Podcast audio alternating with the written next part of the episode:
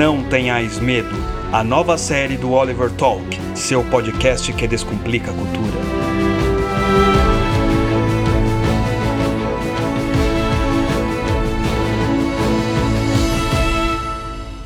Bem-vindos, amigos da justiça, benevolência, misericórdia, caridade, sabedoria e temperança em mais uma live e podcast aqui na Oliver Talk. Eu sou o Luciano Oliveira e hoje nós iremos para mais um episódio da série Não Tenhais Medo. E o escritor que nós falaremos hoje é Solzhenitsyn, aquele escritor que venceu o Império, autor do livro Arquipélago Gulag e tantos outros. E, como sempre, melhor que Tino Marcos, melhor que Casagrande, até porque não precisa de muito. É. Conosco, Andreassi Barreto, o amigo da, vizinha, da vizinhança melhor que o Spider-Man. Boa noite, Oliver. Boa noite a todos aí que nos acompanham. É, sejam todos muito bem-vindos. O negócio está agitado hoje, o pessoal tá. Eu acho que são 100 anos do Paulo Freire, viu? É, não foi proposital, mas é, a gente vai falar de um cara muito mais interessante, muito mais sério que o Paulo Freire hoje, né? Que é o Alexander Solzhenitsyn aí, que por si só é muito muito importante, muito interessante, mas é também é uma das grandes influências aí do, do Jordan Peterson, né? Jordan Peterson tem aí um, um carinho gigantesco pelo Solzhenitsyn e então, mais aí mais um, um reforço é, para a gente compreender por que, que o Solzhenitsyn é tão, tão interessante. Iremos falar aí um pouco uh, sobre ele à luz aqui do Não Tenhais Medo. Verdade, não é? Jordan Peterson, um grande fã de Solzhenitsyn. Por sinal, no site dele, na lista de literatura, ele coloca o autor Solzhenitsyn, correto, André? Você Co que é especialista. Corretíssimo. Ele tem, ele tem algumas listas de livros no site, né? Uh, ele tem uma lista que eu gosto bastante, que é a lista de 15 livros mais assustadores, porém recomendados, que ele sugere. E lá está uh, Arquipélago Gulag, do nosso Alexander Solzhenitsyn, nosso personagem de hoje. E tá também uh, Viktor Frankl, né? Que é um personagem aí que está no nosso horizonte. Exatamente. Por sinal, sempre é bom comentar por qual motivo nós estamos fazendo a série Não Tenhais Medo. Muito importante, simplesmente porque nós estamos pegando personagens históricos que tiveram grandes adversidades em, sua em suas vidas. Falamos do Papa João Paulo II, falamos de Sócrates. Hoje nós iremos falar de Solzhenitsyn, que, como vocês sabem, foi um sujeito que ficou por muito tempo no campo de concentração. Como que você vai ficar num campo de concentração, André? E mesmo assim, superar os problemas dali, não simplesmente saindo de lá. Evidente, né? Todo mundo quer sair de um campo de concentração, de um gulag, por aí vai. Mas e quando você está lá? Como é que você faz para o espírito sobrepor as dores da carne? Como é que o sofrimento ele pode forjar o nosso caráter? E este é um tema muito importante porque Há muito tempo nós estamos em casa. Há muitas coisas que vão surgir de maneira ruim, certo? Então, é sempre bom a gente se preparar e também ter no nosso imaginário esses grandes homens que, no momento mais difícil, naquele momento que nenhum ser humano poderia simplesmente mostrar uma grandeza, eles mostraram. Então, eles são exemplos para nós nesses dias difíceis, não é? E não, e tem outro detalhe também. Eles não tinham internet. Nem essa cadeira aqui maravilhosa que eu estou usando aqui para. O ventilador que eu estou usando aqui, sem moleza, né? Eu queria só, pegando o gancho rapidamente disso que você colocou, é, é, é, como você disse, a gente já falou do, do Papa João Paulo II, já falamos de Sócrates, e temos aí, a gente não quer, não vamos dar spoiler de, de, de, das próximas figuras, pelo menos não de todas elas, que a gente vai abordar, mas o Solzhenitsyn, ele é, por, por esse motivo que você já começou a aludir, que a gente vai desenvolver ao longo dessa live barra podcast, ele é um, é, no, no mínimo, ele é algo muito, alguém muito singular, né? Ele é alguém muito singular aí nessa reflexão. E é, é obviamente que é muito difícil a gente fazer uma escala, né? Fazer uma hierarquia. Né? Aliás, quem faz isso é o pessoal identitário, né? O pessoal identitário que faz. Não, esse aqui sofre mais que esse aqui que sofre. A gente não está aqui para fazer isso, evidentemente. Mas, se nós considerarmos aí, não, não só os personagens que a gente já citou, os que a gente vai citar, mas se a gente fizer uma consideração mais geral, até de eventualmente outros que poderiam estar aqui e não estão, o Solzhenitsyn, eu tenho alguns outros em mente, mas o Solzhenitsyn com certeza está no, no top 3 ali, porque essa experiência do campo de concentração, né, pela lógica que ela servia, pelo contexto histórico, é, é, pela, pela, pelos motivos internos para que as pessoas estivessem ali e também a, o tipo de coisa a que eram submetidas as pessoas que estavam presas em campos de concentração. É, e aí a gente pensar, como você muito bem colocou, tudo que o Solzhenitsyn fez posteriormente, né, a, a, a, enfim, os textos, a literatura, o exemplo de vida, etc. Assim, a gente está diante realmente de alguém que, dentro desse contexto, é, não tenhais medo, não tenhais mesmo, porque se o Solzhenitsyn conseguiu, é, dado esse contexto do, do, do Gulag, do campo de concentração comunista soviético, realmente isso quer dizer alguma coisa para nós. Exatamente. Evidente que nós iremos falar sobre curiosidades da vida de Solzhenitsyn. Eu trouxe alguns trechos também da obra O Arquipélago Gulag e eu, leitor raiz, frequentador de sebo, André, logo estou aqui com a minha edição do Clube do Livro. Olha Essa só. edição nova aí que vocês compram que é grande, tem espaço para fazer anotação embaixo. Não, leitor raiz, lê aqueles livros, tá vendo aqui? Não sei se o pessoal consegue ver. É, tem uns umas manchas. umas manchas aqui. É aquele livro que é fonte 0,5, sabe? É, hoje, você vê uma página desse livro, né, com a quantidade de caracteres que tem nessa fonte aqui, 0,5, em um livro lançado hoje em dia, daria umas cinco páginas fácil. Não é? Cinco páginas, que hoje, sei lá, é fonte. Você sabe melhor do que eu. Sim. Mas se for de alta ajuda, é fonte 20, não sei o quê. É. Ah, então, não, para a gente não desviar do nosso foco, é evidente que nós iremos falar sobre curiosidades, sobre o que aconteceu no campo de concentração, sobre Rússia, sobre Lenin, mas vamos tentar manter o foco do não tenhais, não tenhais medo. Durante esses últimos tempos, pessoas tiveram crise de ansiedade, pessoas tiveram uma série de problemas de natureza psicológica e emocional, não sabendo o que a vida poderia lhe reservar, não tendo esperança com nada que poderia acontecer, ou é na política, ou é na sociedade, ou é na vida espiritual.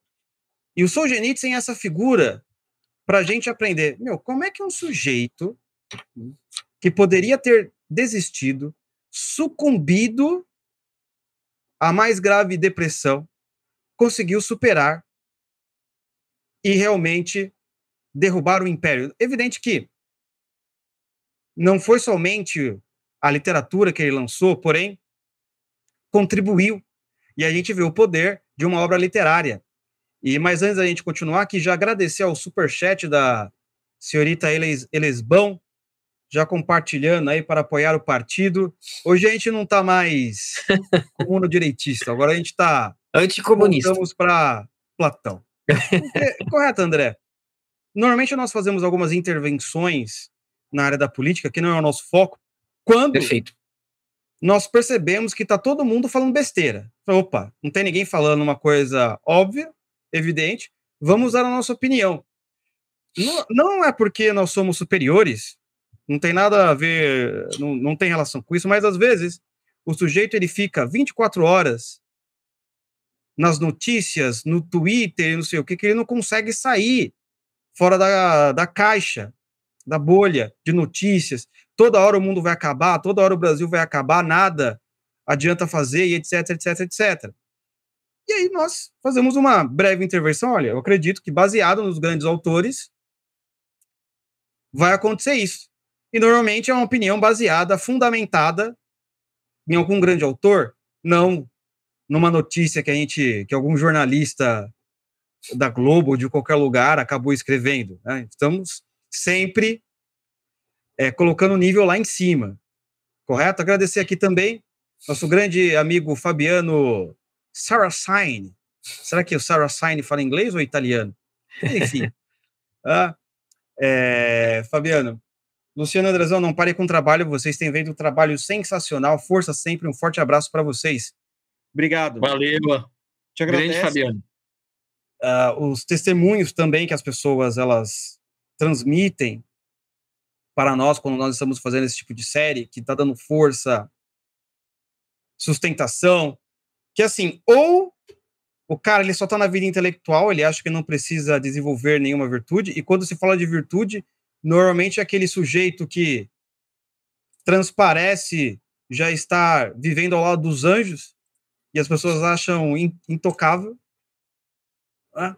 Ou, então, falei, não, peraí, vamos, tem que ter a vida prática, tem que ter algo também muito importante aí para a gente não ficar só no mundo das ideias, o, o, o chão, aqui, inclusive aqui o quadro, né, o quadro aqui do Rafael, que está aqui atrás, Escola de Atenas. Escola de Atenas. Platão apontando para cima, Sócrates. Não, Aristóteles, Aristóteles. apontando para baixo. É sempre a melhor união. Cabeça no céu, mas o pé no chão. Não pode esquecer das duas coisas. Certo, meus amigos? Então vamos voltar aqui já ao nosso comentário, depois a gente lê os outros superchats. Muito importante. Você também que está ouvindo no podcast. Vamos para o próximo. É, então, é, eu achei muito interessante esse título. Por sinal, é O Escritor que Destruiu o Império. E nós estamos falando aí da extinta União Soviética. Isso me lembrou uma coisa fascinante, André, que você disse na live anterior sobre análise de livros da esquerda ou esquerdistas, que para quem quiser, nós deixamos somente para os assinantes do Oliver Club, link na descrição, nós não colocamos à disposição do grande público por N motivos. Um deles é que, meu, a gente faz análise, leu centenas de livros sobre o assunto, e se você não conseguir pagar R$ 29,90 para isso, e também questão de censura e etc, etc, etc. Tá? É, tá lá, mas na live anterior, André, você até comentou que um amigo seu, ou um colega, ele disse assim: Ah, então, vamos parar de falar de livro. Inclusive, você foi chamado para falar sobre livros, vamos falar sobre a realidade. é. Literatura não, não tem nenhum poder. E a gente percebe uma história recente, a própria história de Solzhenitsyn, que enquanto estava ah, preso na ex-União Soviética ou sendo perseguido pela KGB, iremos falar mais detalhes sobre sua vida. Ele estava escrevendo com uma letra, com um estilo poderoso, denunciando o que o regime soviético estava fazendo com as freiras, os estudantes, eh, os intelectuais, os pobres, por aí vai. E isso acabou atingindo o Ocidente. E depois, muita coisa que a gente sabe do regime soviético veio justamente por causa de Solzhenitsyn. Então, a literatura de Solzhenitsyn, naquela época, você imagina você receber, eu estava vendo alguns vídeos, por sinal, que a mulher, ela, quando... Hoje todo mundo pode ler Arquipélago Gulag na Rússia sem problema algum. Na época, não. Na época era uma espécie de fruto proibido. Você tinha que ler escondido, que nem acontece com o autor aí hoje. Quando você for autor da patota e você está na universidade, sabe? Você vai lá, você tem que ler escondido. Então ela dizia que na época dela, década de 60, década de 70, 80, você lia Arquipélago Gulag escondido da polícia russa, da KGB. E por sinal, eu estava vendo inclusive algumas matérias que Uh, muitos professores russos estão tristes porque os alunos não querem, às vezes, saber de Solzhenitsyn e da história que ele tem que, que ele pode mostrar. Porque aquela, aquela coisa, você tem que saber a história para os fatos não acontecerem novamente. Então a gente vê na vida de Solzhenitsyn, iremos ver, evidente, que um escritor simples, com a sua verve, conseguiu transcender um regime. E a gente vê o poder da literatura para quem acha que não tem algum, correto, André? Perfeito, não, é exatamente. É, essa, essa, eu não sei como eu não citei isso que eu citei na live anterior, eu devia ter citado em, em algum, alguma live ainda é, mais distante no passado, porque é muito emblemático do, do tipo de raciocínio de algumas pessoas, inclusive pessoas que estão aqui no nosso universo da direita, com muitas aspas aí, né? É, que acham que, que é aquela preocupação com as coisas assim, só, só consegue enxergar o hoje, né? Não, não enxerga mais o ontem, mesmo sendo supostamente um conservador, e não consegue pensar ali com, com um pouco de senso uh, no que vem depois, que você precisa estabelecer ali as bases, né? Então, essa ideia de que não, é bobagem, esse negócio daí, esse negócio de livro aí, negócio de ler, isso é tudo besteira. O negócio é fazer, levantar é, chamada título de vídeo clickbait no YouTube. É isso daí que é isso. A, quem vai nos salvar da ditadura. Não, é, a gente não pode citar nomes aqui. Mas quem vai nos salvar é o pessoal que faz é, clickbait no YouTube, não quem eventualmente faça uma denúncia ali fundamentada é, por meio de, de livros ou porque uma coisa que não aconteceu ainda, pelo menos não que eu saiba. Alguém já retratou por meio da literatura o Brasil de hoje nem nesse aspecto, nesse universo? Claro que a gente falar assim, isso seria amplamente necessário, né? Um, um Solzhenitsyn brasileiro, digamos. É, não no sentido de, de envergadura, talvez, é, e não equiparando, obviamente, não dizendo que nós estamos na mesmíssima situação que ele esteve. Por isso que eu falei aquilo no começo, né? Eu acho que é um, uma coisa muito singular, muito sui generis, assim, o Solzhenitsyn. É, mas, e aí, né? O, o, isso, isso, essa discussão, ela sempre me lembra aquela frase do Olavo, quer dizer, que o Olavo cita muito, né, do Hugo von Hofmannsthal, que é o nada está na política sem que antes não esteja na literatura. E eu sinto falta disso no, no, no contexto brasileiro. Talvez uma parte da explicação disso se dê justamente por esse relato que eu coloquei, né? Tem gente que acha que ficar discutindo livros, ideias, né? Isso é tudo bobagem. O negócio é, é, é hoje. Amanhã e ontem, ontem já passou, amanhã só Deus sabe. Então o negócio é hoje, é o que está acontecendo hoje, sem nenhum tipo de horizonte de, passado ou de futuro. E aí a gente tem, então, né, uh, o exemplo do Solzhenitsyn, né, o escritor que destruiu um império, né, como o poder da pena né? o poder da pena, o poder do texto. Depois, mais adiante ao longo da live, também tem algumas, não especificamente sobre Solzhenitsyn, mas ali paralelo, né, de histórias é, é, sobre como esse tipo de coisa, né, o que, que derrubou a União Soviética? Né? Foi o Ronald Reagan lá com aquele vídeo claro, Tear Down This Wall, Mr. Gorbachev, né? Ou será que uh, a contribuição do Solzhenitsyn aí com a sua com a sua pena é que teve aí a capacidade de destruir esse império do mal que foi a, a União Soviética. Então, vamos prestar atenção bastante nesse, nesse aspecto. As pessoas não sabem o, o poder que isso tem. Nós sempre comentamos aqui como, na verdade, você ou outra pessoa é um aglomerado de ideias. Ou são aglomerados de ideias. Você vai conversando com as pessoas, elas falam coisas óbvias com, com um tom de pedantismo e o sujeito acha que a ideia veio da cabeça dele. Ah, porque só existem ricos porque existem pobres. É, é a famosa frase lá do Augusto Conte. Na verdade, você é governado pelos mortos. E os mortos são esses autores que deixaram seus escritos e nos influenciam até hoje. Então, você imagina o que seria Sócrates, é, Platão, Aristóteles, quantas ideias. Você nunca pegou um livro do Sócrates para ler, mas talvez todo o seu sistema, toda a sua vida é, esteja de alguma forma sendo regido por essas ideias. Você é um cientista, é um médico, é um biólogo e nunca pegou um Aristóteles. E são os caras que, às vezes, pelo menos os do nosso meio, que vão salvar a civilização ocidental, hein? Não se esqueça. Exato um Aristóteles, ah, o próprio Karl Marx, por exemplo, que a gente sempre fala, quantas ideias estão incutidas na sua consciência e muitas vezes você não sabe aquela velha coisa. Você tem que saber, saber separar as suas opiniões, e para isso você precisa descobrir a raiz das suas ideias. Evidente, aqui só o super chat aqui do nosso amigo Daniel, que nós conhecemos ontem. Grande Daniel.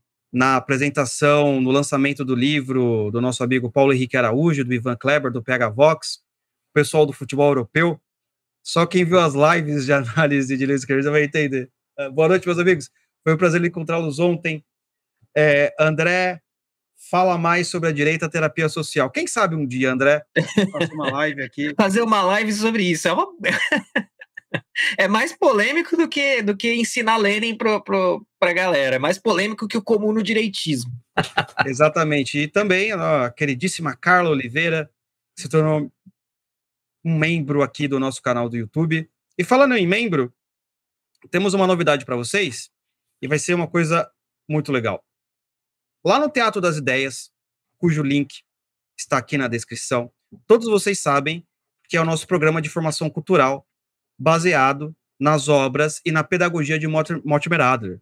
Então, nós fizemos essa escola para você que trabalha, para você que não tem tempo para ser um intelectual, mas deseja ser alguém culto, ao ponto que você vai saber utilizar Platão, Sócrates, é, os grandes autores no seu trabalho, na sua vida pessoal e por aí vai.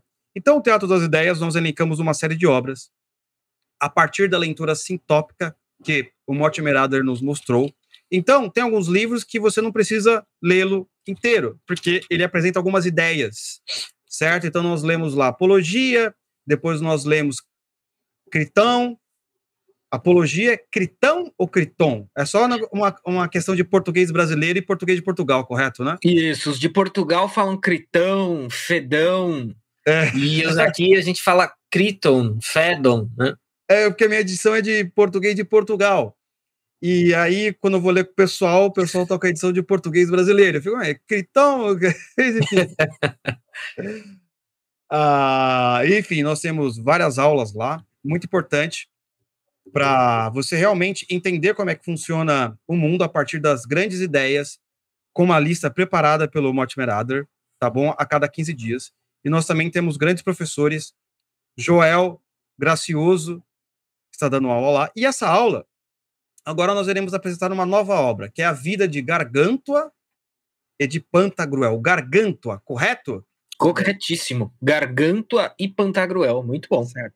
É um livro que provavelmente você não deve conhecer. Se você conhece, parabéns. Mas é um livro clássico que ele pode fazer diferença na sua vida prática, emocional, espiritual e etc. E entender também como a literatura teve o seu desenrolar depois desta obra. E ele é muito importante. E quem vai dar a aula para a gente é o nosso querido amigo Evandro Pontes, dará essa aula para os nossos alunos, correto? E como nós falamos, você pode ler a obra, o ideal é que leia a obra, os dois livros, ou melhor, capítulo 1, capítulo 2, que na verdade chama livro 1, livro 2, ou melhor, é só um livro. Você, quando você for comprar aqui no Brasil, é só um livro, mas os capítulos são chamados de livros. Isso, os antigos então, chamavam os capítulos de livro, né? Só para e o autor, né, do Garganto é Pantagruel é o François Rabelais, né? Então é um, um francês aí, um padre médico francês mas já muito, assim, já do, do, período moderno, né, ali do Renascimento. Então, assim, a gente é, é legal essa essa espiral do tempo, né? A gente vai o, no Teatro das Ideias, os autores é, a gente eles são abordados não necessariamente de maneira cronológica, né? Eles são abordados ali de maneira espiralada, né? Eles vai e volta e o Rabelais é aí já do, do da modernidade, digamos. Exatamente. Eu acho que talvez nós sejamos os primeiros aqui do nosso meio Provável. falar desse autor. E qual o problema também? Essas obras você pode encontrar, normal, você entra no Google, Google tá lá, meu, tem todo o conhecimento do mundo. O problema é a ordenação. O que a gente dá é a ordenação. E a ordenação é a parte mais difícil, e você encontra aqui com a gente. E o Evandro Pontes irá dar essa aula amanhã, correto? Amanhã, às 9 horas, ao vivo, se você não puder, não puder assistir, não tem problema, ela ficará gravada. E também nós liberamos o formato podcast. correto? Para você ouvir no seu carro, no seu trabalho, certo? E se você também não puder ler, não tem problema, porque nós damos a aula explicando o livro, sabendo que muitos não conseguirão ler por uma série de fatores, mas nós insistimos na leitura, porque nós gostamos de passar lição de casa, inclusive baseado na obra de educação do professor Pierre-Louis de Piade, que o, o aluno, um bom aluno, ele tem que ser um sujeito ativo. Se ele só escuta, muitas vezes, ele fica como passivo. Quando você tem uma liçãozinha de casa, ó, responde essa pergunta aqui, vai estar lá no meio da obra. Você já começa a ativar o cerebelo o cérebro, os neurônios, pá, pá, pá, vai as conexões, aí vira. Aí o novo, quem sabe o novo Solzhenitsyn esteja aí entre nós. Informação, né? Exatamente. Quem, quem, tinha falado já do. do é, olha, é, quem falou do Rabelais foi o próprio Pontes, num podcast, num dos primeiros podcasts do Oliver Talk, em que a gente falou do Olavo. Lá naquela aula, é naquele podcast, o Evandro falou do Rabelais, porque ele aplicou a teoria dos quatro discursos do Olavo aos livros, aos, aos, aos volumes de Gargantua e Pantagruel. Então, assim, gente, vocês vão ter uma aula sobre esse livro com provavelmente o melhor sujeito possível para dar aula sobre esse livro, que é o Evandro Pontes. Então, assim, agora, no, no, no, Teatro das Ideias, a gente tem as aulas que o Oliver e eu já ministramos, ministraremos outras aí esporadicamente, mas a gente está trazendo assim os melhores dos melhores é, para dar aula para vocês. Então, Joel Gracioso já foi, agora Evandro Pontes, o Joel vai voltar e outros virão. Exatamente. Então, aquela coisa, pessoal, Seja membro da Oliver Club, tem acesso a essa e muitas aulas, tudo isso por R$ 29,90 ao mês, sete dias de garantia, certo? Seu dinheiro de volta se você não gostar. E se inscreva lá e vamos continuar aqui a nossa jornada dentro da extinta União Soviética. Correto, André? Então vamos falar um pouco do Solzhenitsyn, o autor, muito interessante ele teve uma vida muito conturbada. O pai dele, a mãe, ele nasceu na época da Rússia czarista, da, czarista ou seja, quando tinha czar. Dizem que czar vem de César. Não tenho certeza, é isso, André? Ou você não... Já ouvi falar também, mas não, não, não caberia, não consigo bater o martelo. Correto. Pior que essa foto aqui do Solzhenitsyn ao lado dele sendo preso, parece o Chaves. É. o Chaves da, da turma. E ele também, ele trabalhou, ele foi soldado do Exército Vermelho.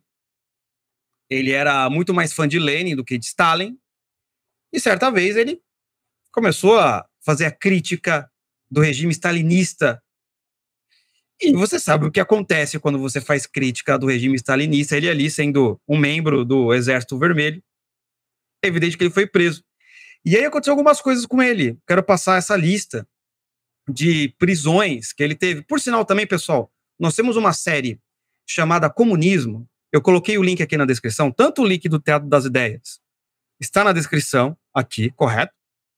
E a lista Comunismo também está aqui. Nesta lista comunismo, por sinal, nós falamos mais especificamente sobre como funcionava o governo comunista. Tem o André falando sobre a Guerra de Stalin, baseado no autor americano ou britânico muito consagrado.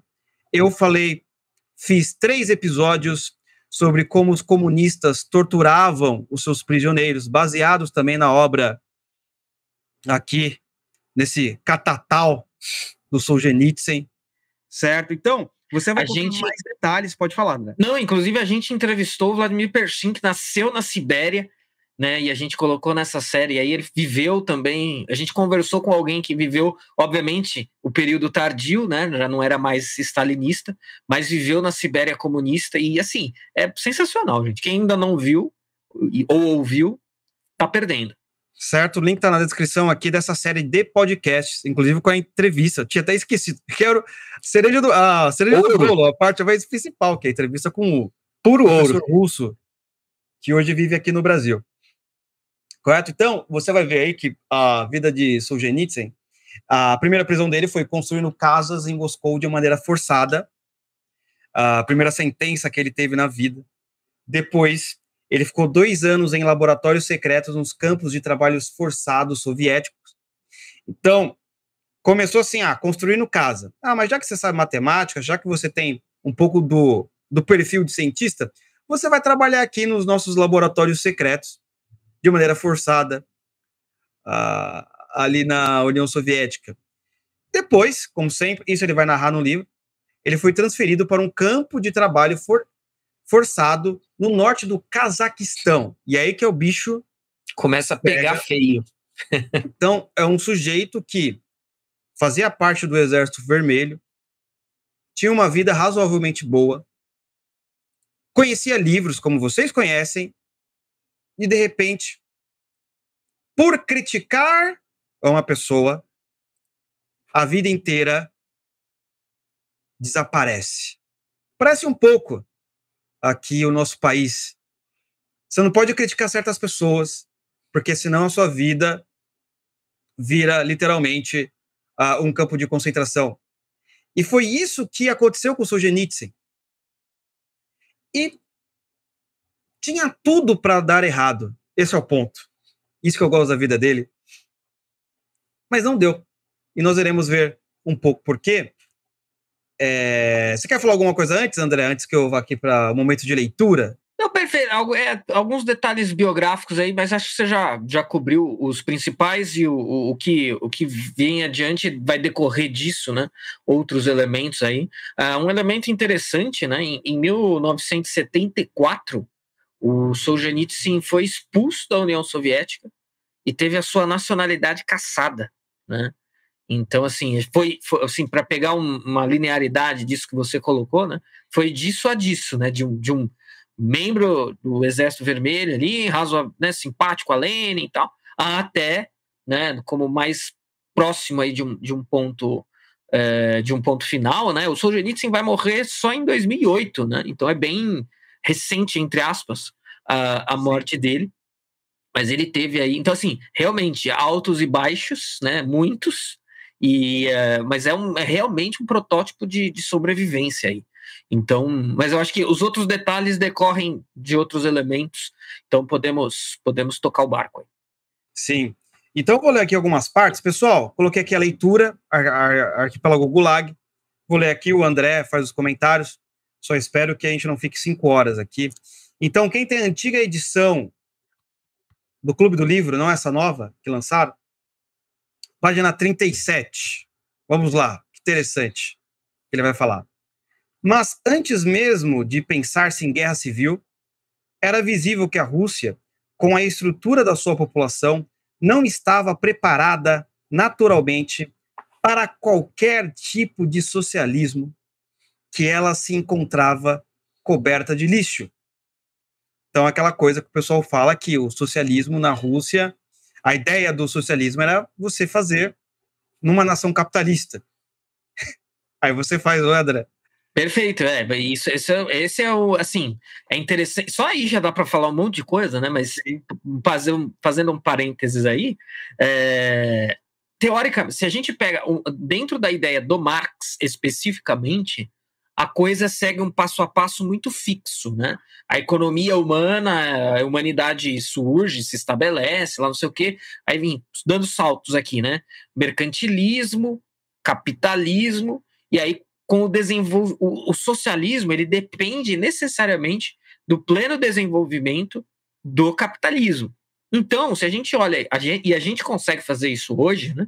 se a gente olha como perspectiva histórica e a, quer, quer entender a profecia do Marx, o socialismo, comunismo, divertente marxista, ele deveria ter ocorrido em, no primeiro lugar, em primeiro lugar, talvez na Holanda, né? A Holanda teve um desenvolvimento do capitalismo muito precoce, ou, mas aí em termos de, de, de proporção, na Inglaterra, Revolução Industrial, aquela coisa toda que a gente está cansado de saber.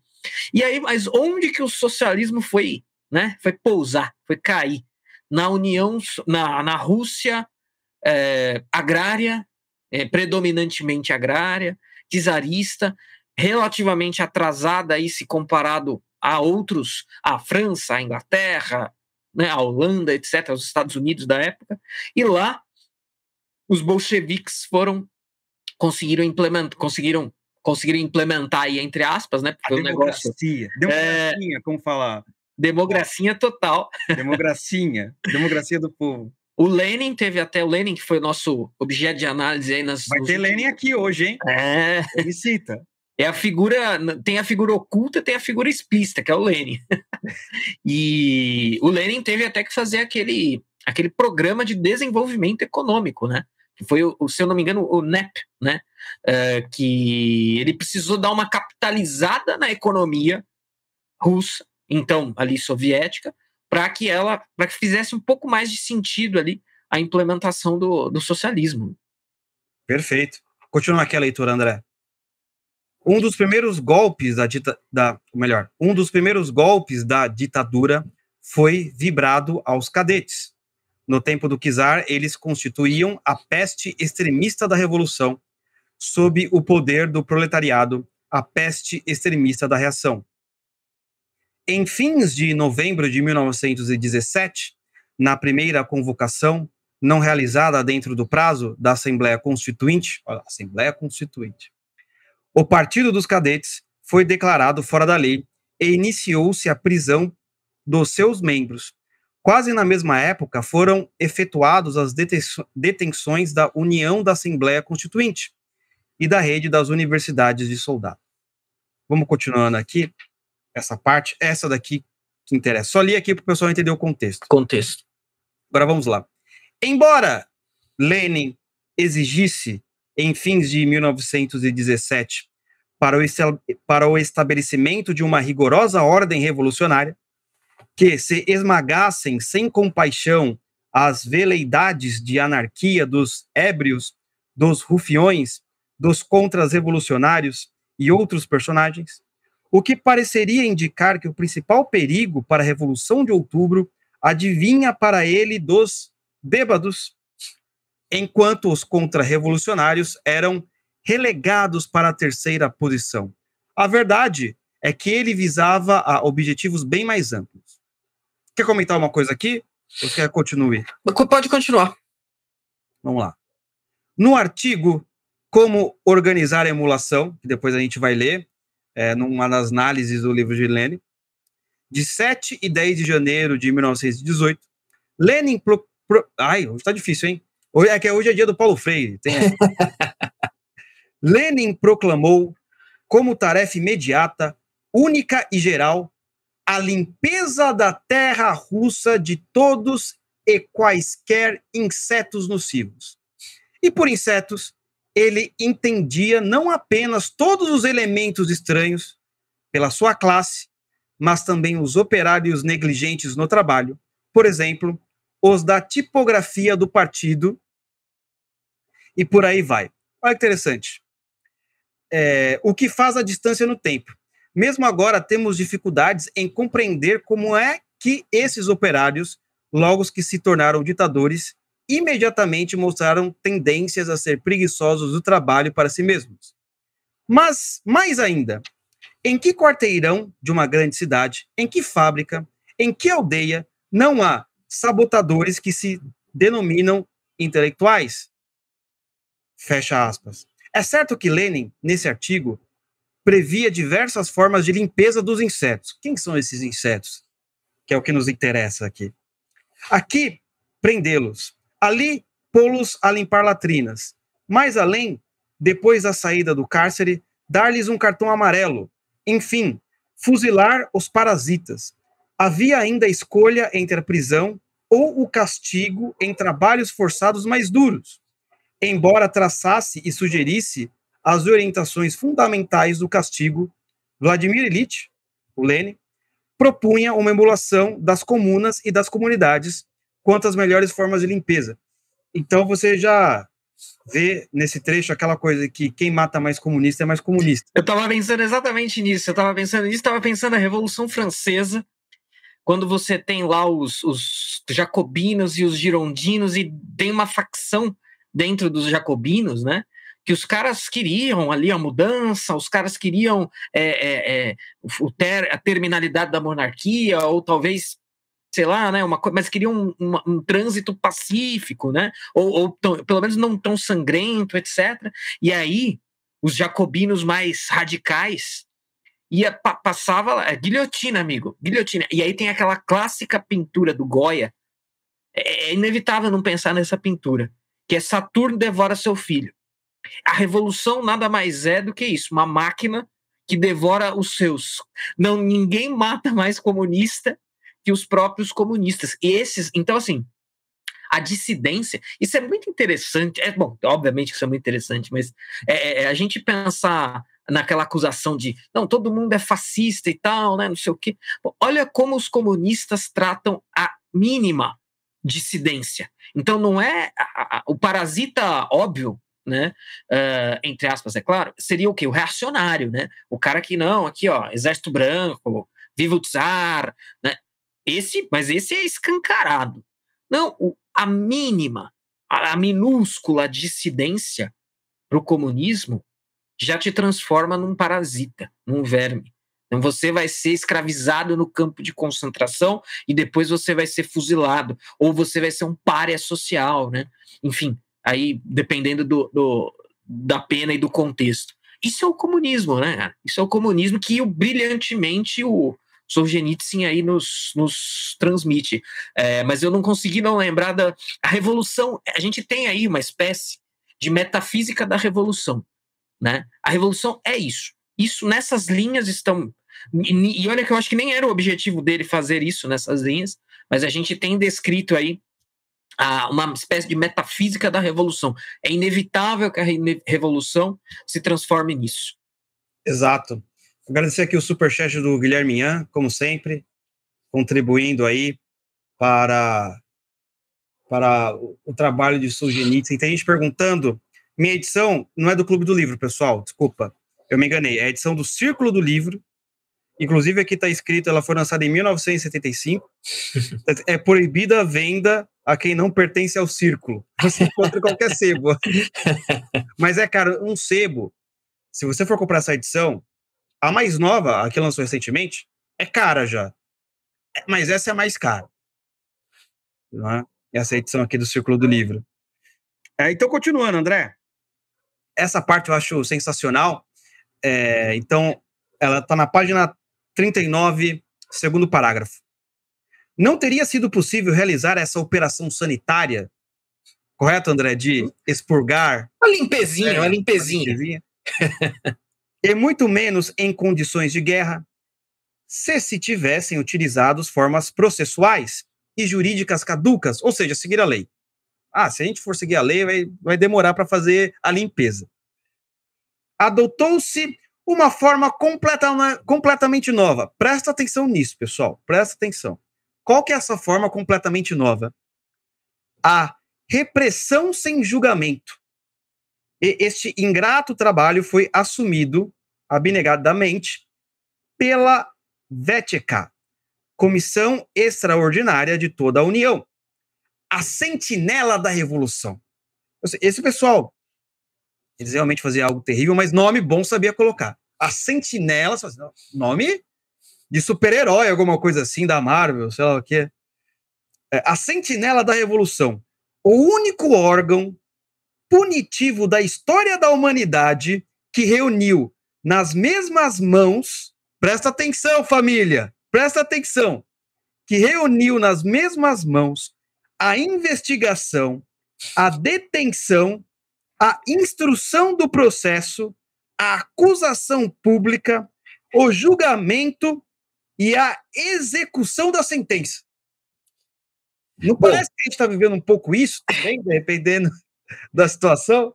Duas, duas coisas que lembram. Primeiro, o que nós estamos passando, né? É, que é o cara cobra, ele, ele é o apito, ele é o juiz do jogo, ele apita, ele cobra o escanteio, ele cabeceia e ele é o goleiro ao mesmo tempo. Uma imagem uh, concreta dessa descrição está no filme uh, Batman, o Cavaleiro das Trevas ressurge.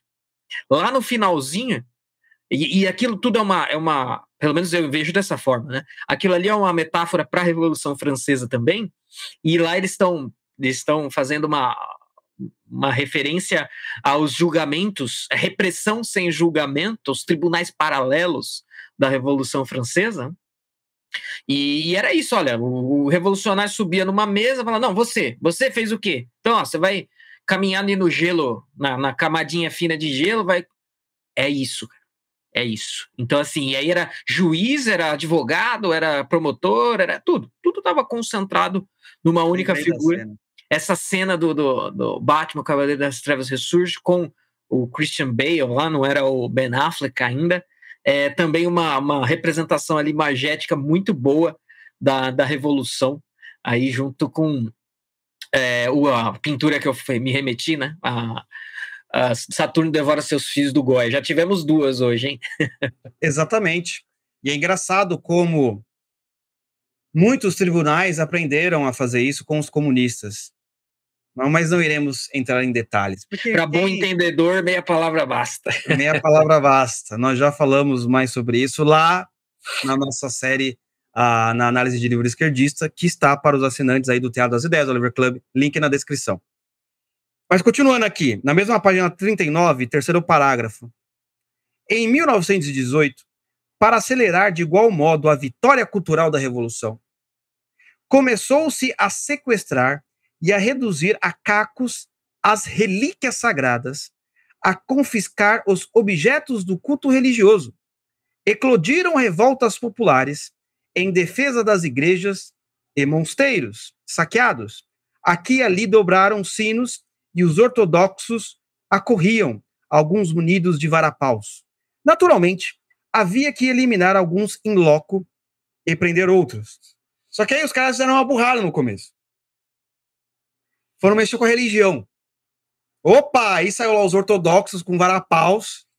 Você imagina lá o exército vermelho, exército revolucionário, com espingarda, sei lá qual era a arma da, da, da época que eles tinham. Aí tem que perguntar pro Benê. A gente pode trazer o Benê aqui época, armas da União Soviética na, eh, em outubro de 1917. Benê saberia tudo. Então, você tem uma experiência histórica, os comunistas eles têm uma experiência histórica. Uh, inclusive, a gente pode até especular em relação a Gramsci nesse sentido, porque eles perceberam que, opa, se a gente colocar, mexer com a religião é complicado. A gente pode fazer revolução no sistema político e social. Mas mexer com a religião logo de cara é complicado porque a massa vai para cima. Então nós precisamos fazer uma outra coisa, que ele vai explicar, o Solzhenitsyn vai explicar lá para frente, que é você colocar infiltrados dentro da igreja. Tá aqui o Solzhenitsyn falando, não é teoria da conspiração. O próprio Solzhenitsyn fala de um movimento chamado Igreja Viva, que o objetivo era colocar clérigos, padres ortodoxos que faziam parte do Partido Comunista. Essa infiltração interna que ocorre está escrito aqui exatamente em Solzhenitsyn. Correto? Você vai Dizem que Pode quero, quero rapidinho. Dizem, né? Pegando esse, esse ganchinho específico aí, dizem que até hoje a, a Igreja Ortodoxa Russa, porque tem a Igreja Ortodoxa Grega, né? Uh, dizem que assim, uh, quem quer cultivar a religiosidade do catolicismo ortodoxo mesmo, está na Rússia, vai para a Grécia, porque a Igreja Ortodoxa Russa ainda até então assim, eu não sou um grande entendedor do assunto, é, mas assim já li um, razoavelmente a respeito. Até hoje, assim, quem, quem é ela obedece hoje? O Putin. Né? Então, ela foi então infiltrada e dominada pela KGB e até como num sentido de Olha, você está recebendo confissões aí? Opa, passa para cá. Quero saber o que, que as pessoas estão confessando, desde, nos, desde o sentido de saber o que as pessoas estavam sentindo, até saber, olha, eu tô aqui, eu sou revolucionário, mas eu não gosto disso. Opa, a próxima confissão esse cara não fazia. É verdade. Né? Então, de, e dizem que até hoje existe no alto escalão da Igreja Ortodoxa Russa um domínio político aí, teoricamente e supostamente não mais da KGB, porque teoricamente e supostamente a KGB não existe mais, mas de outros órgãos e instituições políticas russas aí. Exato. só antes de eu continuar, pessoal, lembrando que a gente vai falar da vida do Solzhenitsyn. Na verdade, está, estamos falando da vida dele, só que ele está escrevendo. Estamos passando esse contexto aqui de alguns trechos muito importantes aqui da obra Arquipélago Gulag. Agradecer aqui ao, ao Fernando, que nós conhecemos ontem também. Obrigado aí pelo super chat. Chegando agora, amanhã pego do começo. Boa noite. Tranquilo, vai estar tá aí para todo mundo assistir. Mas então, agora vamos para a página 47, no primeiro parágrafo. Vamos ler um pouquinho. Na primavera de 1922, a Comissão Extraordinária para a Luta contra a Contra-Revolução e a Especulação, que acabava de ser cognominada GPU, decidiu intervir nos assuntos religiosos. Então, eles criaram essa comissão extraordinária para lutar contra a contra-revolução e a especulação. O nome dela, a sigla GPU, certo? Faço questão de enfatizar, amigo leitor, porque eu estou facilitando a sua vida, porque vai ter tanta sigla e você acaba se confundindo aqui quando você começa a ler NK, NKVD, GPU, nossa, um monte de coisa. Continuando. Então, eles criaram a GPU para intervir nos assuntos religiosos. Lembra que nós tínhamos lido aqui o trecho, falando, opa, peraí, os caras quiseram entrar na igreja ortodoxa e tal, o povo foi para cima, querendo proteger os monges e etc, etc, etc. E aí, pô, o que, que os comunistas pensaram? Criaram a GPU. Para que serve a GPU? Vamos ver. Hum. Faltava ainda levar a cabo a revolução eclesiástica, ou seja, de toda a revolução, revolução social, política já tinha sido feita. A revolução eclesiástica ainda não, a parte mais difícil. Substituir a hierarquia e colocar em seu lugar outra que estendesse uma só orelha para o céu e a outra para a Lubianca, ou seja, para os diretórios do partido. Então, uma orelha para o céu e outra para o partido. Então, como o cara escreve é sensacional. Isso que está em português, dá vontade de aprender russo. Uh, os clérigos da Igreja Viva tinham prometido que seria assim, mas sem ajuda exterior, eles não podiam dominar o aparelho religioso. Então, essa tal da Igreja Viva começou a trabalhar junto com a GPU. Hum? Por essa razão, foi preso o patriarca Ticon e montaram-se dois ruidosos processos, seguidos de fuzilamento. Em Moscou, o dos propagadores do apelo do patriarca, em uh, em Petrogrado, o do metropolita Viniamin, que punha obstáculos à transmissão do poder religioso aos partidários da Igreja Viva. Então, todo mundo que era contra a GPU, contra o pessoal da Igreja Viva, começou a ser fuzilado. Eles já tinham uma desculpa lá, não, a gente vai colocar aqui, evidente, no, no, no segredo. Evidente no segredo. É, nas províncias e distritos, aqui e acolá, foram presos os metropolitas e os bispos. E logo a seguir, aos peixes gordos chegou, como sempre, a vez dos miúdos, os arciprestes, monges e diáconos, acerca dos quais já a imprensa nada noticiava. Todos aqueles que não prestavam juramento de fidelidade ao impetuoso movimento renovador da Igreja Viva eram detidos, André.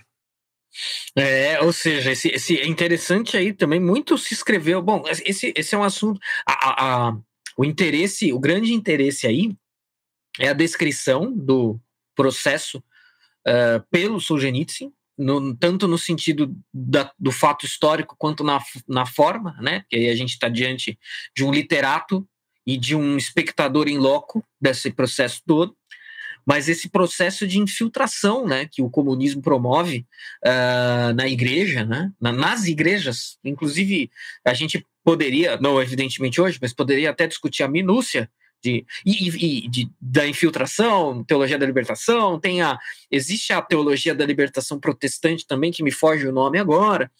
É, é interessante a gente, e aí houve aí o mesmo processo com a igreja ortodoxa, que como eu havia descrito, esse processo foi exitoso, né? Os caras conseguiram aí uh, infelizmente, infiltrar e subverter. E, e só um, um, relato paralelo: uma vez eu tive uma. participei de uma mesa com uma pessoa que era da teologia da libertação, uma mesa redonda, uma leitura de, de uma série de palestras. E aí, enfim, não vou dar o detalhe todo aqui, porque não é o, objetivo, mas aí eu falei, bom, mas isso daí é um processo de infiltração uh, e que, cujos objetivos não são os mesmos objetivos da igreja. E aí a pessoa falou, é, é isso mesmo. então tá aí, né? Tá aí. Isso daí não é, não é nada de novo, nada de inédito. Isso foi promovido pelos comunistas com a, a Igreja Ortodoxa, e o negócio foi tão efetivo. Então, aquela, aquele ponto que eu trouxe na, na, na intervenção anterior for de fato uh, uma pessoa. Eu li isso de uma fonte muito boa, né? Mas, obviamente, sempre há espaço para o questionamento. Mas isso, esse processo aí foi tão efetivo que, que até hoje é assim. E o próprio Solzhenitsyn era ortodoxo, né? Exato. Então, esse é um ponto importantíssimo também. O Solzhenitsyn era ortodoxo, é, e mais do que isso, né? É, é na verdade, não mais, mas o normal. Era um ortodoxo, de, era um religioso de verdade, né? Isso é, isso é, isso perpassa a obra e a vida dele. E ele tem até alguma uma reflexão assim contra o ateísmo, né? O que também é perfeitamente compreensível, porque era um cara que, que, que viu o comunismo aí com total uh, clareza. Então, se, talvez não por motivações filosóficas ultra elevadas, mas por, por um senso mais prático, o Solzhenitsyn fez teceu críticas ao ateísmo né, ao longo da sua, da sua vida. Exato. Continuando aqui, André, é, ainda na página 47, no último parágrafo, para quem tem a edição.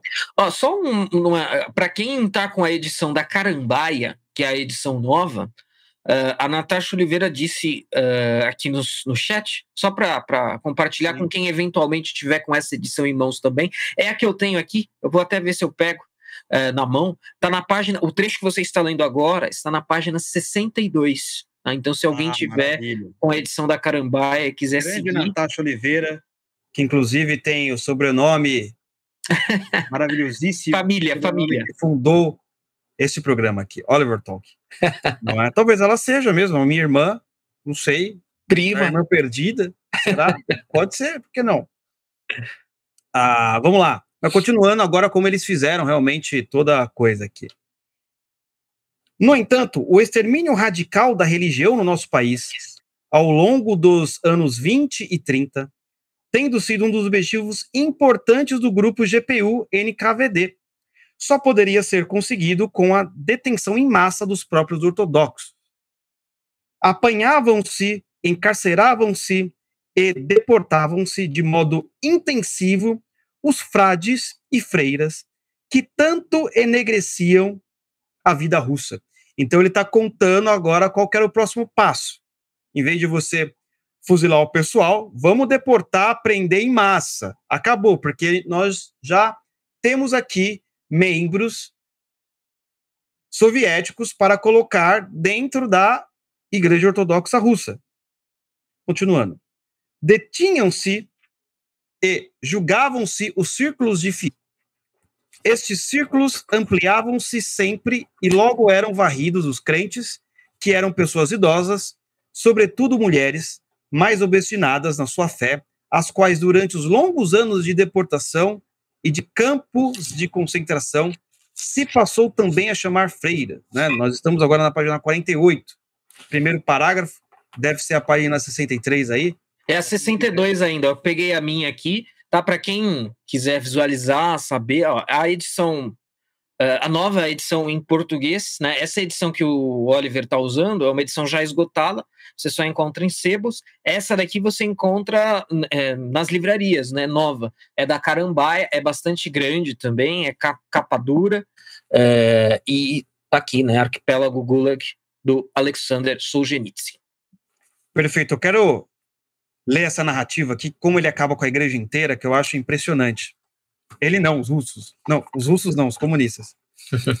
Considerava-se, é certo, que todos eram presos e julgados, ao que parece, não pelo seu credo, mas por manifestarem convicções em voz alta e por darem uma educação às crianças nesse espírito, como escreveu Tânia, Tânia, será que ou a Tania? Tem aqui um tá acento tá, aqui no ar. É, tem um acento agudo no ar, né? Tania, é, deve ser russo, deve ser isso mesmo. Tania Kodkevich. Kodkevich. Podes orar livremente, mas de modo que só Deus discute. Então, essa tal de Tania falou isso. O que aconteceu com ela? Por esse verso, ela foi condenada a 10 anos. 10 anos. É, 10 anos, vai ficar presa, certo? Como eu sou expurgo em massa da religião, dos ortodoxos. As pessoas convictas de possuírem a verdade espiritual deveriam ocultá-las dos três pontinhos, seus filhos. Então você não podia mais ensinar a religião ortodoxa, a religião do seu povo, a religião cristã, para os seus filhos. Porque o que acontecia? A educação religiosa das crianças, nos anos 20, passou a ser qualificada como um delito, abrangido pelo artigo 58-10, isto é, como agitação contra-revolucionária. É certo que no tribunal havia ainda a possibilidade de abjurar da religião, embora não fosse frequente, casos havia em que o pai abjurava e permanecia para criar os filhos, enquanto a mãe ia para Solo Solovik. Durante todas essas décadas, as mulheres revelaram uma grande firmeza de convicção. Todas as religiosas pegavam 10 anos, que era então a condenação mais longa. Então, olha que interessante que nós temos nessa declaração aí de Solzhenitsyn. E o que estava acontecendo? Detenção em massa dos ortodoxos. E se você ensinasse o seu filho secretamente, você também era preso. Às vezes nem por ensinar um credo ortodoxo em si, só por, só por manifestar um pequeno louvor a Deus, que nem aconteceu com a Tania aqui. Exato. Sabe o que isso me lembrou, Oliver? Uma coisa que o nosso amigo Paulo Henrique Araújo mencionou ontem, é, na, na, apresentação do lançamento do seu livro, é algo que está acontecendo na China. A China pode ser um, um assim, isso é um, um, parênteses, mas assim, o mar, pensar o martírio dos cristãos na China, né, dentro dessa, desse contexto bem Solzhenitsyn, é, ele falou, né, que olha, o, o que, que o Xi Jinping fez, né? Ele foi, ah, essa família aqui é uma família de cristãos. Então eu, eu vou entrar aí. Opa, peraí, você tem aqui Jesus Cristo, sei lá, uma cruz, um crucifixo na sua sala? Não, não, amigo. Na sala é foto do Xi Jinping. Tá? Na sala é foto do Xi Jinping. Quem te dá um emprego e quem te dá comida é o Xi Jinping. Então na sala é foto do Xi Jinping. Se tiver, se quiser ter cruz, crucifixo, uma imagem de Jesus Cristo, é no quarto, escondido. Na sala é Xi Jinping.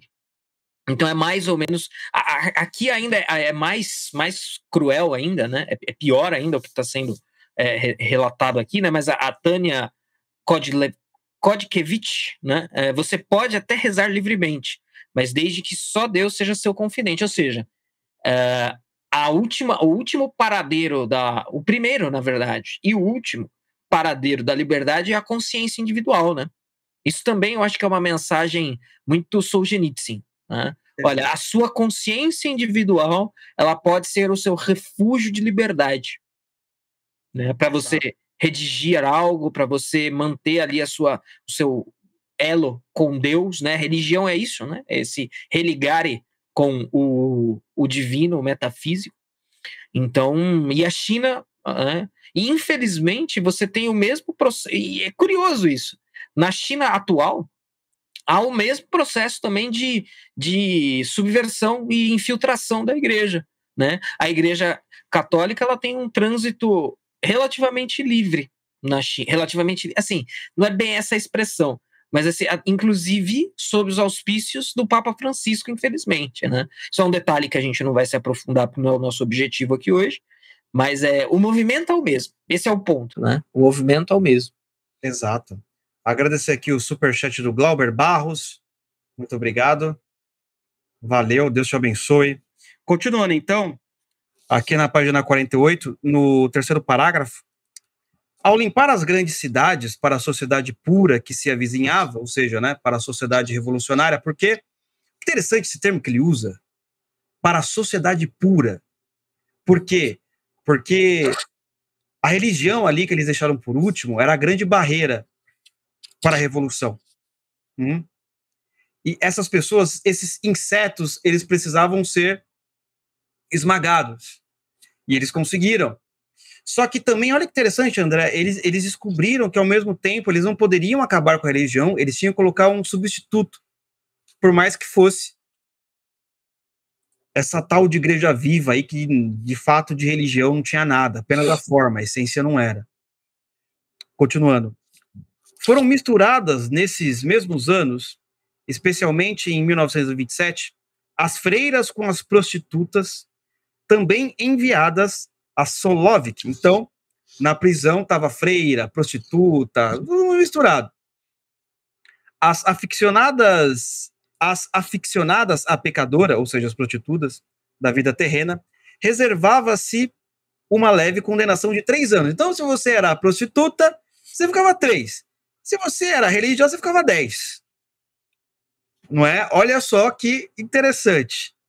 O ambiente das levas, as expedições e a própria Solovik, que deve ser essa prisão, não as impediam de ganhar a vida na sua alegre profissão, com os chefes e os soldados à escolta, regressando ao cabo de três anos, com as suas pesadas malas ao ponto de partida. Quanto às religiosas, era-lhes vedada a possibilidade de um dia regressarem às suas crianças e à sua terra natal. Então, mínimo de 10 anos e provavelmente você não ia voltar à terra natal. Agora, se você fosse uma mulher da vida, uma prostituta, você, além de ganhar um dinheirinho ali com soldados, um general, um capitão poderia se apaixonar por você e te tirar de lá e te dar uma boa vida. Agora, se você era uma religiosa, afinal de contas, uma freira é pior do que uma prostituta aqui para esse povo, então você tinha que ficar 10 anos. Né? Uma freira, uma freira é uma é a encarnação da própria maldade. Ah, o... olha, olha, a inversão da coisa. Né? O comunismo ele promove um negócio que é o crime ontológico. Né? O crime não é o crime, porque como que a gente entende o crime dentro de um contexto normal, né? A gente entende o crime como você fez algo? Você roubou, você matou, você se prostitui, se prostituiu. O comunismo ele fala, olha, não, o crime não é isso crime é um negócio um é o que você é. Você é uma freira, você é um parasita aí, um quero quero dizer um, você é um contra-revolucionário, você é uh, um reacionário, sei lá o quê. Então é, é o, o, comunismo ele institui o crime por coisas que você é e não por coisas que você faz. Né? Isso, isso, obviamente. Ah, bom, nós estamos aqui discutindo o Solzhenitsyn, que relatou literariamente uh, o experimento Gulag, né, que é o campo de concentração soviético. Isso também é uma semelhança, né, dentro daquela discussão meio, meio chata, mas às vezes interessante, dos paralelos entre comunismo e nazismo. Né? O nazismo fazia isso também, né, criminalizava. Eu separei o trecho que ele cita isso. Criminalidade por quem você é e não pelo que você faz. Exato. Com toda razão. 100% certíssimo. Correto? Eu vou ler aqui só mais um trecho dessa parte, para a gente não ficar só lendo o livro, né? Tem, temos várias coisas para comentar, mas só para vocês sentirem um gostinho da revolução. Só um gostinho, só um gostinho. É página 50, aqui na minha edição, quarto parágrafo. Tá? Aqui ele vai, ele falou dos religiosos, depois ele vai falar como os engenheiros, como que você vai aprender cada profissão, como os comunistas irão dar uma pena para cada profissional de áreas distintas. Eu não quero ler tudo isso porque é, acho que é um pouco enfadonho. Você pode ler na sua casa depois, aí se você tiver edição. Mas aqui na página 50, a gente vai contar o seguinte. Assim se iam formando torrentes com fundamento da ocultação da origem social e da antiga posição social. O que ele está querendo dizer aqui? tem pessoas que são nobres e eles não querem falar mais que são nobres, aristocratas que estão escondendo a sua origem da aristocracia. Ele está falando sobre isso, tá? Essas expressões eram interpretadas num sentido amplo. Os nobres eram presos simplesmente por terem sido nobres. O mesmo se passava com as respectivas famílias. Finalmente, sem grande preocupação de clareza, eram presos também os nobres a título pessoal, isto é, pessoas que em outros tempos tinham terminado estudo, estudos universitários E, uma vez detidos, não se podia voltar atrás. O que estava feito, estava feito. Uma sentinela da revolução não se engana. Então, os nobres, então, várias camadas da sociedade russa vão para o Gulag, não exatamente para o Gulag, mas para, para algum campo forçado, para algum lugar. Começa o expurgo geral da sociedade para trazer aquilo que o Solzhenitsyn disse, a sociedade pura. É a sociedade pura que Stalin, que Lenin desejava. Aí também vai ter a parte dos estudantes, mas vamos ler depois, porque senão vai ficar um pouco enfadonha essa coisa de ficar só lendo o texto e, e comentando, tá? E o nosso tempo já está acabando, uma hora e meia, dá para a gente fazer até em duas partes esse podcast aqui. Você quer comentar alguma coisa, André? Antes que eu. Não, tranquilo. Tô, tava observando aqui a, a tradução. É, é, é esse livro aqui, evidentemente, eu não li ainda. Evidentemente não, né? Mas estou dizendo. Então eu não, não consegui avaliar a tradução aí. A edição em si é muito boa. A tradução, porque eu ouvi umas, eu não vou mencionar porque eu também não tenho certeza. Esse, essa edição aqui, ela foi traduzida por cinco pessoas, fizeram, o que é compreensível considerando que uh, considerando que é um trabalho denso, grande e do russo, né? Mas é, aparentemente tá, tá aqui, tá, tá boa e tá honesta, mas estou julgando por amostragem aí, por essa leitura que nós, nós fizemos. Exato, Andrezão. Eu quero falar um pouquinho mais sobre a vida do Solzhenitsyn. Não é? Então, não, eu quero colocar aquele vídeo. Ótimo porque a gente termina e continua na próxima live. Perfeito. Não é? Uh, aqui o nosso. Porque tem muita coisa a falar aqui, tô até vendo. tá, tá, tá, tá, tá, tem aqui, tem aqui. Tem Mas aqui. O, o vídeo é uma, uma boa para dar um. Para você sentir, então, o vídeo. Pessoal, se você ainda não assistiu, vá assistir Chernobyl. Ah, uma minissérie da HBO, Perfeito. quatro episódios. Tem streaming, né? O HBO tá no streaming. E aqui, é, essa, essa, essa parte da série é para você sentir como era o negócio. Assim, meu, se eu for contra ao general, ao encarregado do partido, eu vou ser preso. Esse é o ponto. Então, eu separei essa parte aqui do, do texto para a gente dar uma olhadinha, né? A Natasha está falando. Hoje, na edição do Luciano, tá campos de concentração, são campos de trabalho na Carambaia. Já, então, já é um problema. Então, eu não tinha reparado, não prestei atenção, então já, já removo um pouquinho daquilo que. Já, já tirou já o Porque soft. Campo de concentração tem uma conotação, campo de trabalho tem outra. Né? Aí o cara já está querendo limpar a barra, fala não, campo de concentração é o, é o do nazismo. Aqui na, no comunismo era campo de trabalho. Embora na, no, nos campos de concentração nazistas tivesse aquela frase, né? Que o trabalho purifica, não lembro a tradução exata agora, mas e é, obviamente que era mesmo. Isso, isso, é um assunto histórico, né? Uh, os nazistas se inspiraram nos campos de concentração soviéticos, né? Russos. Então, mas enfim, boa, excelente comentário aí. Os Oliveiras são ótimos, né? Os oh, Oliveiras. Maravilha, hein, pessoal? A Natasha Oliveira. Show. Natasha Oliveira salvando, comparando traduções ao, ao vivaço do russo. Se essa mulher não for, no mínimo, no mínimo, a nova, um novo Aristóteles. Novo Oliver. É, nova Oliver. Não, se for superar, ah, já é a nova, né? A nova Oliver. Maravilha. Então vamos colocar o trechinho aqui desse filme. Eu peguei dublado, porque também vai estar no podcast. Eu não vou colocar em inglês, porque o pessoal do podcast já está em inglês aí, rapaz. Então eu achei dublado. Eu normalmente eu gosto de assistir legendado, mas como vai pro podcast, então tem que colocar dublado, porque senão o pessoal do podcast vai estar ouvindo. Se o sujeito não entende inglês, fica compl... ainda mais esse inglês com sotaque russo, complica mais ainda a nossa vida. Vou dar um play aí. Deixa eu dar um playzinho aqui. A gente vai pausando, comentando, tá? Vamos lá. Avisa se não tiver saindo som, pessoal.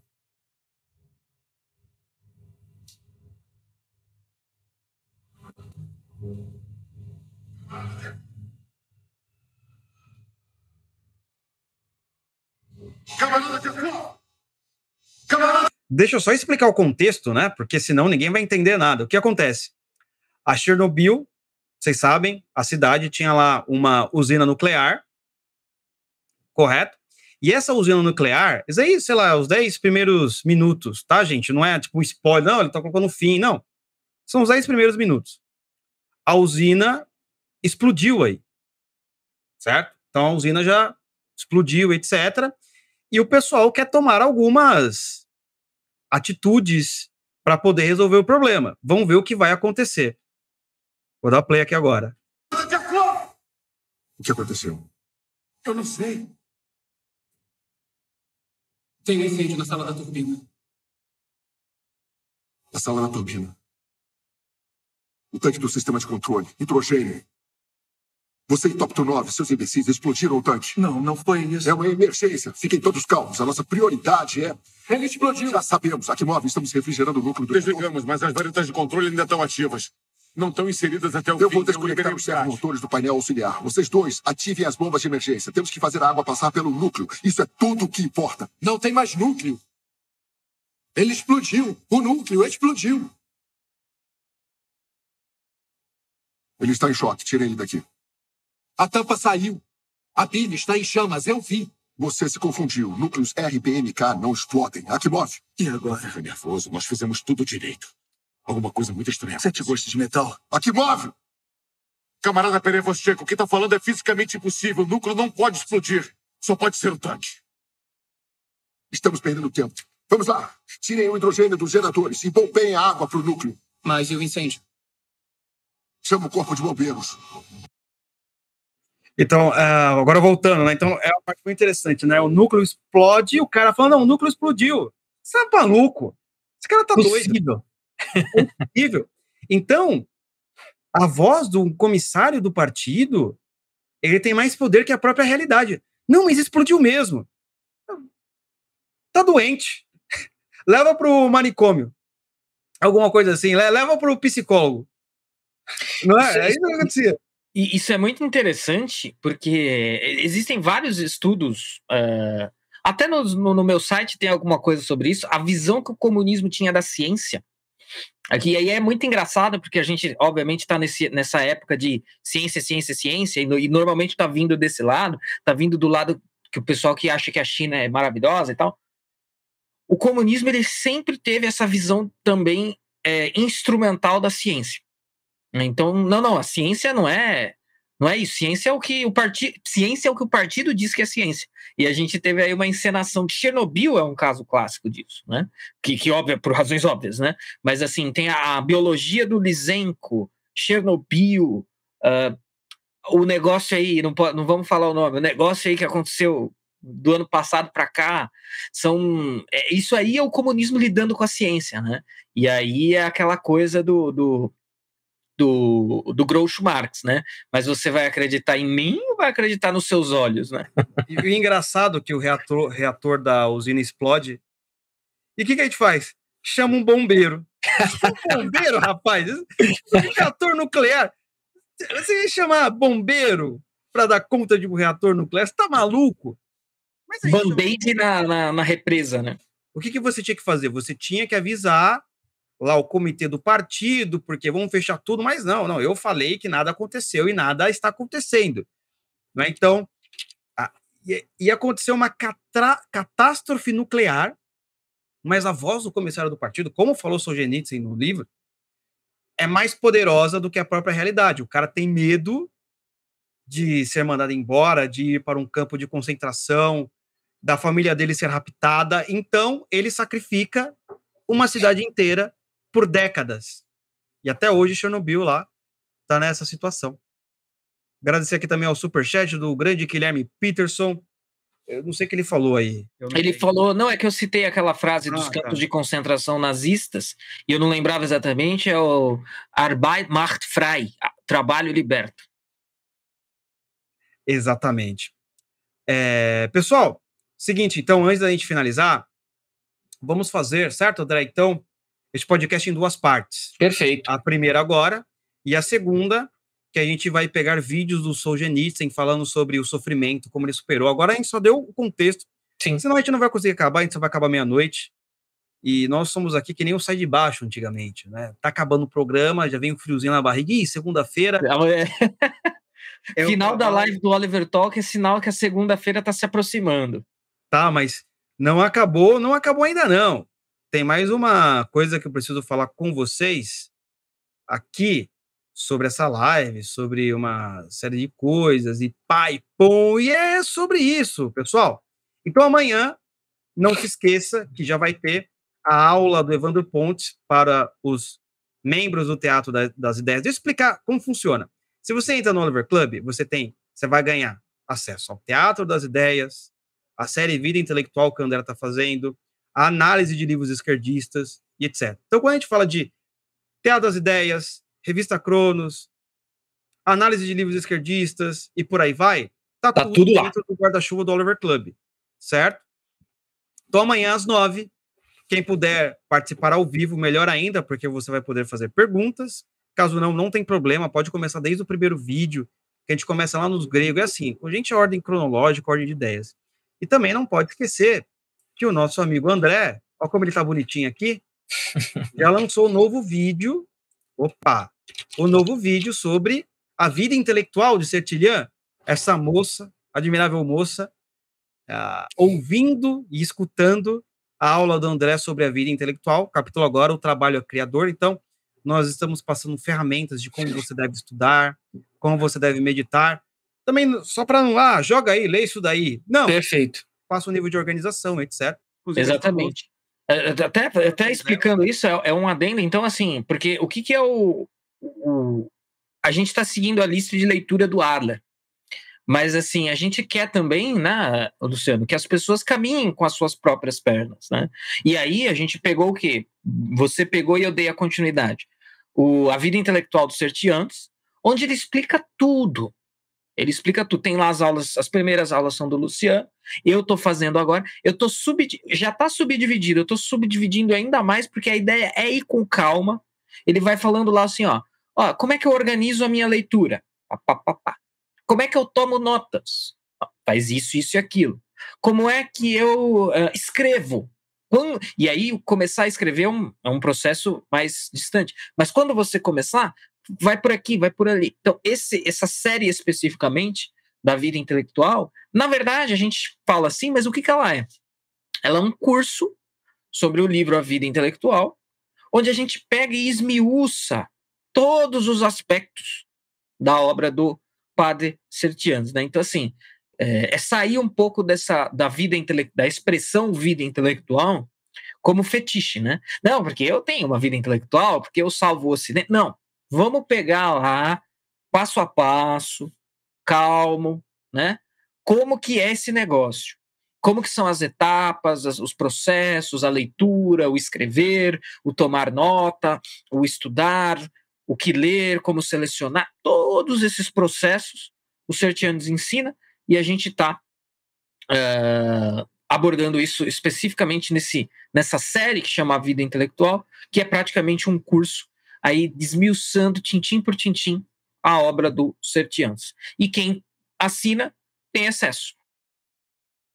Exato, meus amigos. Exatamente isso. Então, coloquei o link aqui no chat também, olivertalk.com barra Oliver Club traço Pontes, já para você já ter acesso direto à aula do Pontes e tantas outras, tá? Também está aqui no, na descrição. Quero responder essa pergunta aqui. É, alguém colocou, ah, o Felipe Silva. Já li, já li professor na web negando as denúncias de Solzhenitsyn e outros, dizendo que foi tudo desinformação fabricada nos Estados Unidos da América. Por sinal, eu ia falar isso nessa live, vou falar na próxima, que o é impossível ser desinformação, porque Solzhenitsyn era um crítico mordaz da imprensa ocidental. Ele achava que o Ocidente estava em decadência. Desinformação quem fazia era o Ocidente, uma porrada de intelectual, inclusive que ia para a União Soviética, dizia, meu, comunista é muito sacana, cara. Eles são muito sacanas. Tem um livro só sobre isso, chama Passado Imperfeito do Tony Judith é um livro de intelectual, de, de, é, sobre intelectuais que passaram pano, para usar essa expressão da moda, passaram um pano para a União Soviética. Então, na verdade, é o contrário. É o contrário. Mas, assim, desculpa até te, te cortei, mas é isso mexe com a gente. Isso eu também já me deparei com isso. Existe muito forte uma. uma é, um revisionismo histórico stalinista. Né? Isso existe. A gente tem um personagem que eu nem vou citar nome, mas tem um personagem ativo nas redes sociais que tem feito isso bastante. Mas o pessoal virou até piada, né? O nosso amigo lá do nós, o povo soviético. Aí tem num nível, num degrau a mais, que inclusive é a inspiração desse sujeito, um italiano, e aí tra, traditore, né? Um fratelli traditore, traditore, que é o Domênico Losurdo, esse cara é o Olavo que fez essa denúncia. Depois eu fui atrás e confirmei. Confirmei não porque eu duvidasse, mas vi com os meus próprios olhos. Ele tem um, revisio, um forte revisionismo stalinista ali. E é, e é o pessoal dessa cepa, né, digamos, que vai dizer que pô, so, não, Solzhenitsyn era desinforma. É obra da CIA. É tudo obra da CIA. Isso aí. é sempre essas coisas. Então, meus amigos, vamos para a segunda parte. Vamos terminar a primeira parte aqui.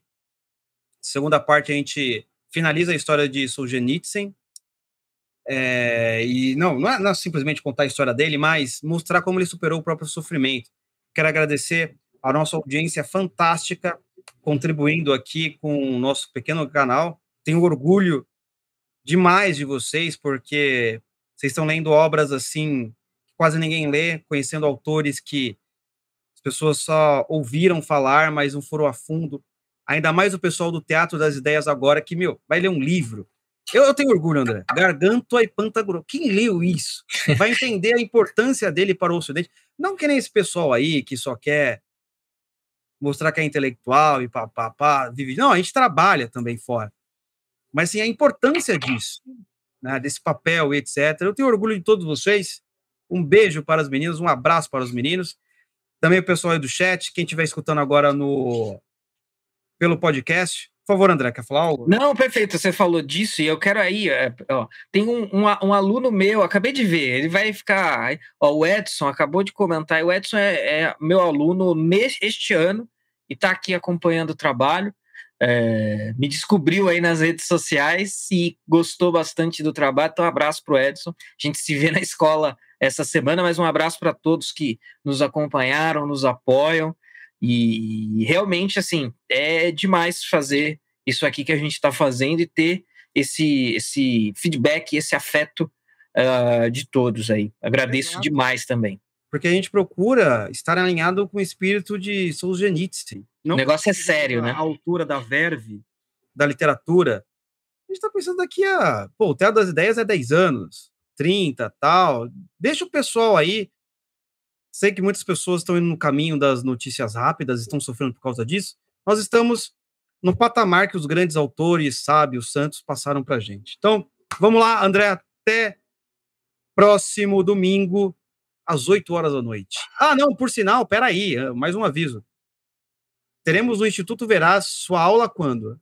Ah, verdade, bem lembrado. Para quem é de São Paulo, tiver aí à disposição, sábado que vem, dia 25, e no outro sábado, dia 2, um intensivo de ciência política no Instituto Veraz aqui em São Paulo, que fica na rua Luiz Coelho, atrás ali do metrô Consolação. Saiu do metrô, tropeçou, você caiu na porta do Veraz. É só presencial, pessoal, não é? Apenas presencial. A gente está querendo fazer lá o nosso local ali presencial que reúne pessoas, uma galera gente boa, quer estudar, que também quer aprender as coisas. Não precisa, ah, não, não precisa ser intelectual, mas quer aprender, quer entender como funciona a realidade, não quer ficar falando essas besteiras. Ah, não, vamos parar de falar de, de, de, de livro, vamos falar de realidade, né?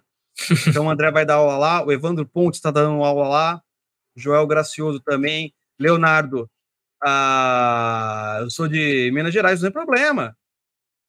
Pega um mêsinho aí, já faz a sua, faz uma compra um mês antes, que o avião já é mais barato, não é? Faz um Airbnb, já era. Encontra a rapaziada. coloquei até o site do Instituto aqui, institutoveraz.com.br, do ladinho do metrô Consolação. Você também encontra aí no Instagram para ajudar aí e para porque realmente é um lugar espetacular, certo, André? Perfeito. E aí vai ser um intensivo, então, de ciência política nesse sábado. Eu vou falar de Platão, Aristóteles, os modernos, Comte, Marx, Weber, Durkheim, e vou dar a palhinha do Eric Fögling, que vai ser o trampolim para o sábado seguinte, e vai ser quatro horas de Eric Fögling, é, para a gente pensar aí o que, que é a ciência política e como é possível uma ciência política livre das amarras do positivismo. E não mais digo, o resto é para quem for assistir lá. Ali é só para ficar na memória. Não tem esse negócio de ficar gravado, não. Eu gosto de coisas assim. Tem coisas que eu fiz na vida que era só para aquele grupo. Ó, vocês vão ter a honra de ficar na memória. Vai ficar gravado ou não. É isso. Tem coisas aqui que o Solzhenitsyn escreveu, ou melhor, tem coisa que ele não escreveu que morreu com ele. Ele quis assim, ficar na memória. É isso aí, então, meus caros. Até mais. Até domingo às 8. Boa noite, bom começo de semana. Segunda-feira com energia, hein?